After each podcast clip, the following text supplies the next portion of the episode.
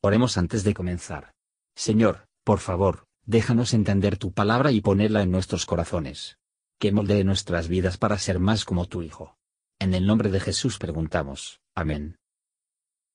Capítulo 2 Y Ana oró y dijo, Mi corazón se regocija en Jehová, mi cuerno es ensalzado en Jehová. Mi boca se ensanchó sobre mis enemigos, por cuanto me alegré en tu salud. No hay santo como Jehová, porque no hay ninguno fuera de ti, y no hay refugio como el Dios nuestro. No multipliquéis hablando grandezas, altanerías, cesen las palabras arrogantes de vuestra boca, porque el Dios de todo saber es Jehová, y a él toca el pesar las acciones. Los arcos de los fuertes fueron quebrados, y los flacos se ciñeron de fortaleza. Los hartos se alquilaron por pan, y cesaron los hambrientos, hasta parir siete la estéril, y la que tenía muchos hijos enfermó. Jehová mata y él da vida. Él hace descender al sepulcro y hace subir. Jehová empobrece y él enriquece. Abate y ensalza. Él levanta del polvo al pobre y al menesteroso ensalza del estiércol, para asentarlo con los príncipes, y hace que tengan por heredad asiento de honra, porque de Jehová son las columnas de la tierra, y él asentó sobre ellas el mundo. Él guarda los pies de sus santos, mas los impíos perecen en tinieblas, porque nadie será fuerte por su fuerza. Delante de Jehová serán quebrantados sus adversarios, y sobre ellos tronará desde los cielos. Jehová juzgará los términos de la tierra, y dará fortaleza a su rey, y ensalzará el cuerno de su Mesías. Y el Cana se volvió a su casa en Ramata, y el niño ministraba a Jehová delante del sacerdote Elí. Mas los hijos de Elí eran hombres impíos, y no tenían conocimiento de Jehová. Y la costumbre de los sacerdotes con el pueblo era que cuando alguno ofrecía sacrificio, venía el criado del sacerdote mientras la carne estaba a cocer, trayendo en su mano un garfio de tres ganchos, y hería con él en la caldera, o en la olla, o en el caldero, o en el pote, y todo lo que sacaba el garfio, el sacerdote lo tomaba para sí. De esta manera hacían a todo israelita que venía a Silo. Asimismo, antes de quemar el cebo, venía el criado del sacerdote y decía al que sacrificaba, Da carne que hace para el sacerdote, porque no tomará de ti carne cocida, sino cruda. Y si le respondía el varón, Quemen luego el cebo hoy, y después toma tanta como quisieres, él respondía, No, sino ahora la has de dar, de otra manera yo la tomaré por fuerza. Era pues el pecado de los mozos muy grande delante de Jehová, porque los hombres menospreciaban los sacrificios de Jehová. Y el joven Samuel ministraba delante de Jehová, vestido de un efod de lino. Y hacíale su madre una túnica pequeña, y traíasela cada año cuando subía con su marido a ofrecer el sacrificio acostumbrado. Y Elí bendijo a Elcana y a su mujer, diciendo, Jehová te dé simiente de esta mujer en lugar de esta petición que hizo a Jehová. Y volviéronse a su casa.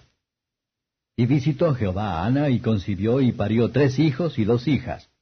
Y el joven Samuel crecía delante de Jehová. Elí empero era muy viejo y oyó todo lo que sus hijos hacían a todo Israel y cómo dormían con las mujeres que velaban a la puerta del tabernáculo del testimonio. Y díjoles, ¿por qué hacéis cosas semejantes? Porque yo oigo de todo este pueblo vuestros malos procederes. No, hijos míos, porque no es buena fama la que yo oigo, que hacéis pecar al pueblo de Jehová. Si pecare el hombre contra el hombre, los jueces le juzgarán. Mas si alguno pecare contra Jehová, ¿quién rogará por él? Mas ellos no oyeron la voz de su padre, porque Jehová los quería matar. Y el joven Samuel iba creciendo y adelantando delante de Dios y delante de los hombres. Y vino un varón de Dios a Elí y díjole, Así ha dicho Jehová, ¿no me manifesté yo claramente a la casa de tu padre cuando estaban en Egipto en casa de Faraón? Y yo le escogí por mi sacerdote entre todas las tribus de Israel, para que ofreciese sobre mi altar y quemase perfume y trajese efod delante de mí, y di a la casa de tu padre todas las ofrendas de los hijos de Israel. ¿Por qué habéis hollado mis sacrificios y mis presentes que yo mandé ofrecer en el tabernáculo, y has honrado a tus hijos más que a mí, engordándoos de lo principal de todas las ofrendas de mi pueblo Israel? Por tanto, Jehová el Dios de Israel dice, yo había dicho que tu casa y la casa de tu padre andarían delante de mí perpetuamente.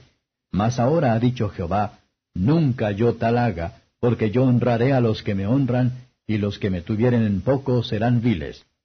He aquí vienen días en que cortaré tu brazo y el brazo de la casa de tu padre, que no haya viejo en tu casa. Y verás competidor en el tabernáculo en todas las cosas en que hiciere bien a Israel, y en ningún tiempo habrá viejo en tu casa.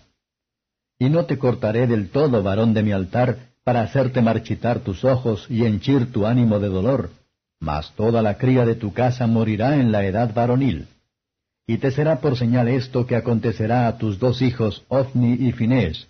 Ambos morirán en un día. Y yo me suscitaré un sacerdote fiel que haga conforme a mi corazón y a mi alma. Y yo le edificaré casa firme y andará delante de mi ungido todos los días. Y será que el que hubiere quedado en tu casa vendrá a postrársele por un dinero de plata y un bocado de pan, diciéndole, Ruégote que me constituyas en algún ministerio para que coma un bocado de pan. Comentario de Matthew Henry I Samuel capítulo 2, versos 1 a 10. El corazón de Hannah se regocijó, no en Samuel, sino en el Señor. Ella se ve más allá del regalo, y alaba al dador. Ella se regocijó en la salvación del Señor, y en espera de su venida, que es toda la salvación de su pueblo. Los fuertes son poco debilitado, y los débiles son poco fortalecida, cuando Dios quiera. ¿Somos pobres? Dios nos hizo pobres, que es una buena razón por la que deberíamos estar contentos, y decidirnos a nuestra condición. ¿Somos ricos? Dios nos hizo ricos, que es una buena razón por la que debemos estar agradecidos, y servirle con alegría, y hace el bien con la abundancia que nos da. Él no respeta la sabiduría o imaginarias excelencias del hombre, sino que elige a los que representa el mundo insensato, y enseñándoles a sentir su culpa, y valorar su salvación gratuita y precioso. Esta profecía parece el reino de Cristo, que el reino de la gracia, de la que habla Hannah, después de haber hablado en gran parte del reino de la providencia. Y aquí está la primera vez que nos encontramos con el nombre de Mesías, o su ungido. Los súbditos del reino de Cristo estará a salvo, y los enemigos de que se arruinó, para el ungido, el Señor Cristo, es capaz de salvar y destruir. Versos 11 a 26. Samuel, está dedicado al Señor de una manera especial, era de un menor empleado por el santuario en los servicios que él era capaz de hacer. Como lo hizo con una disposición piadosa de la mente. Que se llamaba ministrar al Señor. Él recibió una bendición del Señor. Aquellos jóvenes que sirven a Dios, así como lo que pueden, que permitirá mejorar, para que le sirvan mejor. Eli evitó problemas y el esfuerzo. Esto le llevó a entregarse a sus hijos, sin el uso de la patria potestad para restringir y corregirlos cuando son jóvenes. Él hizo un guiño a los abusos en el servicio del santuario, hasta que se convirtieron en costumbres, y condujo a abominaciones, y sus hijos, que deberían haber enseñado los que ocupan en el servicio del santuario lo que era bueno, ellos solicitaron a la maldad. Su delito fue cometido, incluso en el ofrecimiento de los sacrificios por los pecados, que caracterizaron la expiación del Salvador. Los pecados contra el remedio. La propia expiación, son los más peligrosos, hollarán la sangre de la alianza. Reprobación de Eli era demasiado suave y apacible. En general, ninguno es más abandonada que los hijos degenerados de las personas piadosas, cuando se rompen a través de medios de coerción, versos 27 a 36.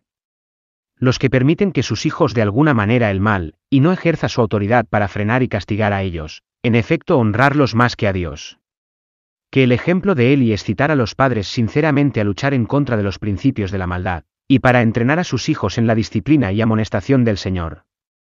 En medio de la sentencia contra la casa de Eli, la misericordia es prometido a Israel.